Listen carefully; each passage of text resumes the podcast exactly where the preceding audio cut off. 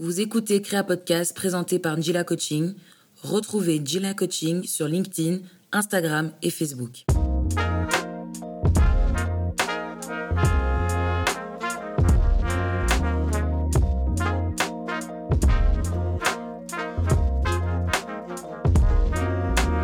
Salut à toi, auditeur, auditrice, membre de la tribune Gila Coaching, ici Thierry Wetou. J'espère que tu vas bien et que ton cercle aussi. Je te souhaite la bienvenue pour cet épisode en solo de Créa, le podcast de la transition professionnelle. Avant toute chose, j'aimerais remercier ceux et celles qui, après la diffusion des premiers épisodes, m'ont envoyé des bonnes énergies à travers leur retour, leurs questions curieuses et leur accueil. Ça fait très plaisir. Continuez à faire voyager le bébé. Aujourd'hui, je voulais échanger sur une problématique que je rencontre souvent lors de, des accompagnements que je propose. C'est une des raisons les plus souvent évoquées pour les personnes désireuses d'initier une transition professionnelle. C'est une nouvelle déferlante au sein de la société occidentale qui se caractérise par le tout, tout de suite. Je crois qu'on peut le dire tout simplement, c'est le mal du siècle. Aujourd'hui dans Créa, on parle de burn-out. Alors, Bien qu'étant sur toutes les lèvres majoritairement en Occident, le burn-out prend ses origines sous une autre dénomination, le karochi. Ce terme japonais signifie littéralement la mort par le travail. Donc reconnu comme une maladie professionnelle, le karochi fait son apparition dans les années 70 et illustre, illustre un nouveau phénomène d'une grande ampleur, une série de morts de cadres par crise cardiaque sur le lieu du travail. Statistique euh, macabre à rappeler, le Japon est reconnu comme le pays du burn-out avec 10 000 morts des suites d'un burn-out en 2010. Alors concrètement, c'est quoi un burn-out? Donc encore en 2020, il est difficile de trouver une définition claire. En effet, pour bon nombre de théoriciens, le burn-out concerne quasiment et exclusivement les professions aidantes. Donc je fais référence ici aux métiers issus du, du domaine socio-médical ou encore de l'enseignement. Le burn-out est associé à tort à une vie professionnelle hyperactive. Il s'avère que le burn-out est en réalité le résultat d'une juxtaposition du privé sur le professionnel et inversement. Ce qui est important de comprendre ici, c'est la notion de gestion du stress qui varie selon les types d'individus. Avant d'aborder les typologies d'individus, je souhaiterais me pencher sur les mécanismes du stress. Alors, pour simplifier la chose, je t'ai pris la définition du docteur Christian Stock, qui est médecin-chef spécialiste en réadaptation psychosomatique. Selon lui, le stress résulte d'une série de facteurs. Donc, trois types de facteurs physiques, psychiques et sociaux. parmi les facteurs physiques, on fait appel à ceux qui, bah, qui font appel au sens, au bruit, euh, la faim, la surcharge sensorielle. Les facteurs psychiques, donc qui sont illustrés par le manque ou l'excès de sollicitation, les changements multiples dans une courte durée, et les facteurs sociaux. Donc là, on parle plus des problèmes relationnels, euh, l'ennui ou la difficulté de, de, communication. Donc ces facteurs agissent de concert pour produire un état de stress chronique qui est lui-même dépendant de la manière dont l'organisme apprécie la situation euh, de la capacité du sujet à maîtriser la situation et bien sûr de l'intensité et la durée des facteurs de stress. pour comprendre le burn-out, il est important de connaître les mécanismes du stress. Je vais la faire courte pour ne pas compliquer les choses. D'après une étude du docteur Hans Seil, le stress se décortique en trois phases principales l'alarme, la résistance et l'épuisement. Donc, la phase d'alarme est la phase initiale durant laquelle le mécanisme va se préparer à affronter une situation de crise ou de stress, sécrétant l'hormone du stress qui s'appelle la cortisol. Cette hormone stimule l'augmentation du glucose sanguin et permet la libération de l'énergie à partir des réserves de l'organisme. Durant cette phase, nos capacités de défense vont se mobiliser pour faire face aux dangers au cours d'une période relativement courte. Ce qui caractérise cette phase est l'apparition de manifestations telles que le changement de rythme cardiaque, la respiration saccadée, l'augmentation de la tension artérielle, la sensation d'une boule dans la gorge ou de l'estomac noué, l'anxiété ou l'angoisse. Ces réactions sont provoquées par la libération d'autres hormones comme l'adrénaline, dont le délai d'action est de quelques minutes et la fonction est de préparer le corps à une action rapide. Dans la seconde phase, notre mécanisme tente de résister à la charge continue. Cette phase, prolongeant la première, va ainsi permettre de préserver l'organisme de l'épuisement en compensant les dépenses énergétiques occasionnées pour faire face au stress.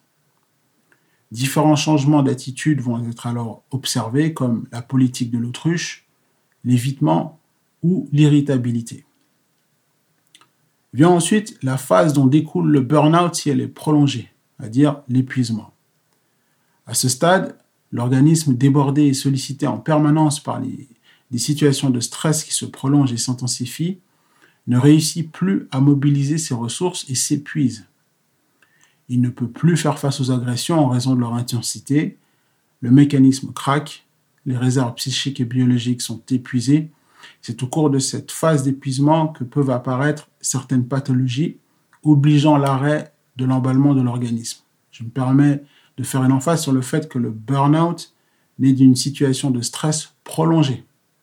Parce que socialement, on a un peu banalisé et on dit qu'on a un burn-out alors qu'il s'agit d'un processus bien précis. Il y a donc une situation de stress à laquelle se greffe le facteur temps qui vient accélérer l'épuisement des ressources. Je précise aussi qu'il s'agit, euh, ne s'agit pas uniquement d'un épuisement physique, mais également émotionnel. Donc les personnes épuisées manifestent du détachement envers la source de l'épuisement et tendent à prendre des distances. Le corps ne répond plus tant sur le plan physique qu'émotionnel. Il faut bien comprendre que le burn-out est l'expression d'un déséquilibre entre l'énergie déployée à accomplir et la reconnaissance de l'effort fourni. Donc souvent, on ressent un manque de respect ou un sentiment d'injustice. On arrive en situation de burn-out souvent avec un sentiment de déséquilibre. Ce déséquilibre est intrinsèque à chaque individu. Celui-ci définit quelles sont les valeurs importantes qui donnent un cadre à sa vie, autant sur le plan professionnel que privé.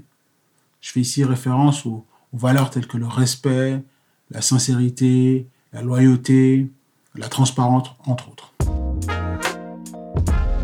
Alors le prochain point que je voulais aborder, c'est les étapes du burn-out. Donc j'ai choisi un modèle, le modèle d'Edelwish et Brodsky, qui est assez simple à comprendre et c'est bien entendu pas le seul à considérer quand on considère l'étude du burn-out, mais il est considéré comme étant le plus représentatif. Donc c'est naturellement que je le considère comme la référence. Donc il y a différentes étapes. Donc comme je l'ai dit dans le burn-out, euh, et ce modèle on a sorti, identifié euh, quatre. Donc la première étape se caractérise par un sentiment d'enthousiasme idéalisé. Ici, la personne est ambitieuse et très engagée dans sa vie professionnelle le sujet va au fur et à mesure de son avancée se confronter à des obstacles qui peuvent être expliqués par des objectifs peu réalistes ou par une vie privée chargée. Donc, vie privée chargée, on entend par là peut-être la prise en charge d'un proche malade ou la construction d'une maison, un déménagement, un mariage, un divorce, la naissance d'un enfant. Je rappelle qu'une situation de burn-out n'est pas nécessairement et exclusivement liée à une surcharge de travail, mais bien un agrégat d'éléments stressants dans une vie privée, tout comme dans la vie professionnelle. Donc le sujet est ici considéré comme une personne s'identifiant à son travail ou à la mission qu'il a acceptée et va se donner corps et âme à son exécution.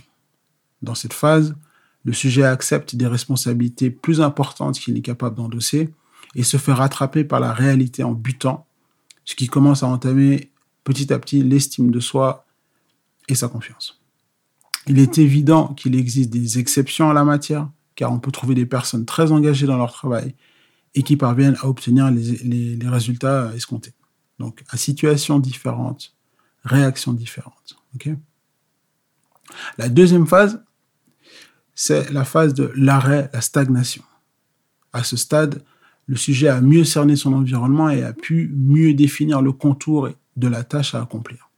Donc les échecs et les déceptions n'aidant pas, L'intéressé accomplit son travail, mais avec une motivation écornée. Le feu qui animait l'intéressé ne brûle plus, ou en tout cas plus avec la même intensité. La troisième phase, c'est la phase de la frustration. À ce stade, le burn-out est bien ancré et se développe. Le, sujet a nourri de la frustration car il se rend compte de ses limites et essaie malgré tout de fournir une prestation à la hauteur de ses attentes. L'impatience a gagné du terrain et le fossé se creuse entre les objectifs et la performance réelle et idéalisée du coup. Arrive la dernière phase, la phase de l'apathie.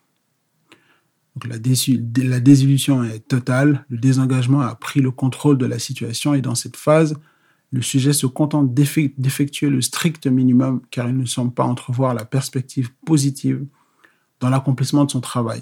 Et il accumule en plus de ça une quantité non négligeable de fatigue psychique. Donc voilà les, étapes principales du burn-out selon le modèle d'Edelweiss et Brodsky. Alors, je l'ai dit et je le répète, le burn-out est une problématique complexe. Et pour la comprendre ou au moins identifier ses composantes, il est important de croiser les différents paramètres. Donc, j'ai abordé avant les facteurs de stress, les phases du burn-out. Maintenant, allons explorer la typologie des individus. Donc, comme je l'ai déjà dit, à chaque situation vécue communément, il y a toujours des réactions différentes. En effet, nous sommes tous différents, notre angle de vue et notre ressenti ne sont donc pas les mêmes car ils prennent racine dans les bas-fonds de notre éducation, de notre milieu social ou d'autres spécificités intrinsèques. Ce que je considère comme une menace pour moi difficile à surmonter ne sera peut-être pas ne le sera peut-être pas pour mon collègue de travail ou pour mon ami. Même situation, différentes personnes, différentes réactions. Sur la base d'une étude menée en 1974 par les cardiologues Friedman et Roseman, oui, oui, je sais, je sors plein de références aujourd'hui, mais j'assume. Il existe donc une typologie d'individus. Donc, toujours dans un, but de simplification. Et dans le cadre de cet épisode, on va considérer deux types d'individus, l'individu A et l'individu B. Donc, l'individu A est caractérisé par une ambition prononcée et un engagement envers son travail ou sa mission. L'individu est très conscient de, des responsabilités qui incombent il aime la concurrence, fait preuve d'impatience et se montre en général agressif dans l'adversité. La, les, individus, les individus de type A sont réputés pour être des bêtes de travail, comme on dit. L'individu de type A s'identifie à sa performance sans prendre conscience qu'il puise abusivement dans ses ressources. Ce n'est qu'une fois les limites atteintes que le sujet constate l'épuisement qui s'inscrit dans une suite d'échecs et de déceptions répétées. Les perfectionnistes les compétiteurs sont souvent assimilés à ce type d'individu. L'individu B, lui, est à l'opposé de l'individu A. Il est moins enclin à se laisser emporter dans un engrenage contrairement à son homologue. Il parvient à mettre une distance entre ce qu'il fait et ce qu'il est, ce qui lui permet de ne pas se jeter à corps perdu dans l'exécution de la tâche. Donc toi qui écoutes, tu peux t'interroger sur quel type correspond le plus à ta personnalité, sans pour autant se dire que c'est binaire. Donc les nuances existent et c'est OK de ne pas être 100% A ou 100% B. Après les types d'individus, il est important de considérer aussi les drivers comportementaux. En analyse transactionnelle, on utilise la typologie que j'ai mentionnée avant, la typologie d'individus, et on, estime qu'elle s'appuie elle-même sur des drivers. Donc ces drivers, ce sont des, messages contraignants qui nous programment et qu'on a entendus depuis euh, notre plus jeune âge. Ces drivers-là, ils pavent le chemin de notre compréhension générale des événements qui se présentent à nous. Donc on distingue cinq, cinq euh, drivers principaux. Sois fort, sois parfait, fais des efforts, fais plaisir, dépêche-toi. Donc si on passe en détail euh, ces cinq drivers, le premier driver qui dit sois fort entraîne l'individu à se surestimer et à développer une tendance à l'héroïsme, idéal pour les personnes qui se verront attribuer des tâches à responsabilité. Ce driver dénote un besoin de stabilité, notamment dans des rapports humains. Le deuxième driver, le driver euh, soit parfait, euh, ce driver est le driver le plus fréquent chez les personnes qui traversent un burn-out car il pousse les personnes à accomplir une tâche de précision. À l'extrême, l'individu programmé avec ce driver peut vouloir tout entreprendre lui-même sans déléguer par crainte que le travail ne soit pas effectué comme lui le désire. Ce driver est pour des raisons évidentes celui des perfectionnistes. Arrive ensuite le driver fait des efforts. Donc ce driver est celui des éternels persévérants têtus.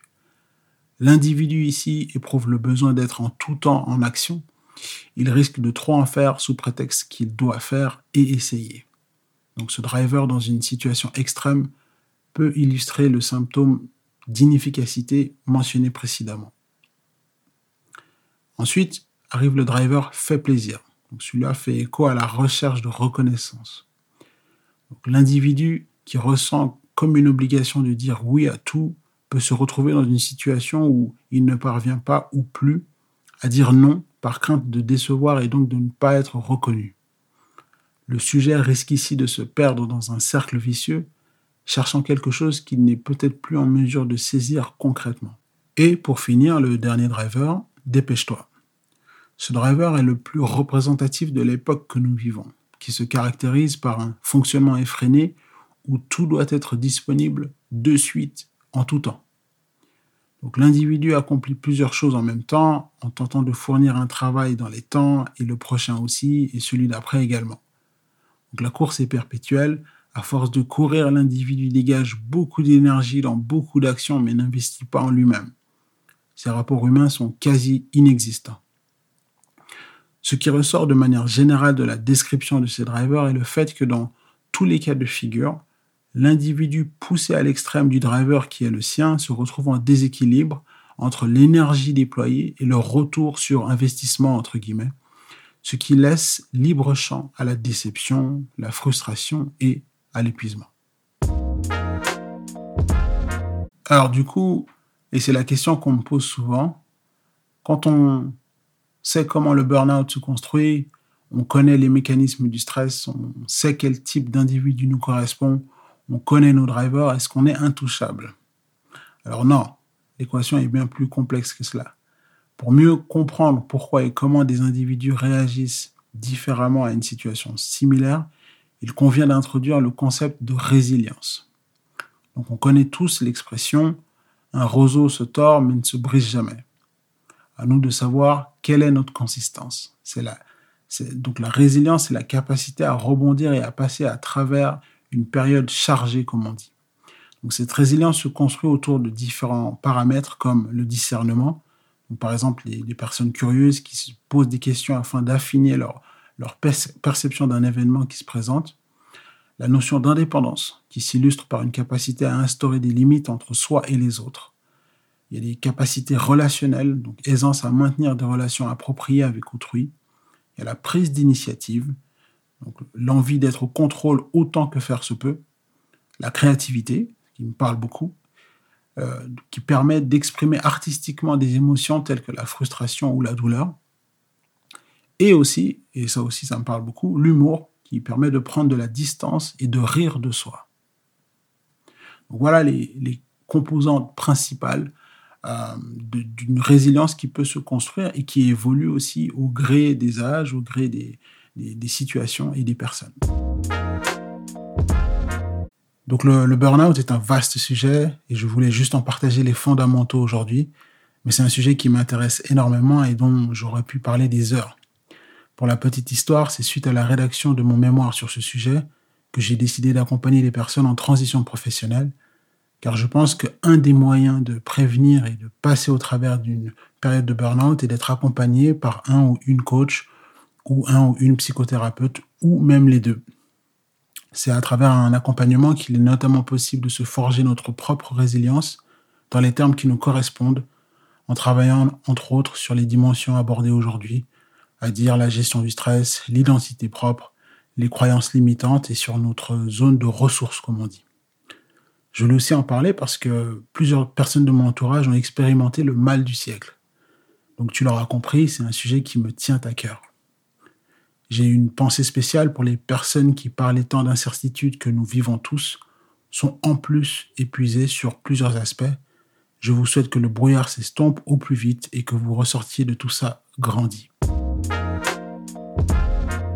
Voilà, c'est tout pour cet épisode de Créa. Cet épisode, tout comme les autres, est disponible sur le site www.gilacoaching.com, sur Spotify, sur iTunes, sur Deezer, sur SoundCloud à partager dans ta sphère, à orner de likes, de cœurs, d'étoiles et autres artifices qui améliorera son référencement. Et oui, on ne perd pas le nord et surtout ça fait toujours plaisir. Rejoins la tribune Gila Coaching sur LinkedIn, Instagram et Facebook, ouvert à toute suggestion de personnes à inviter et de sujets concernant la transition professionnelle.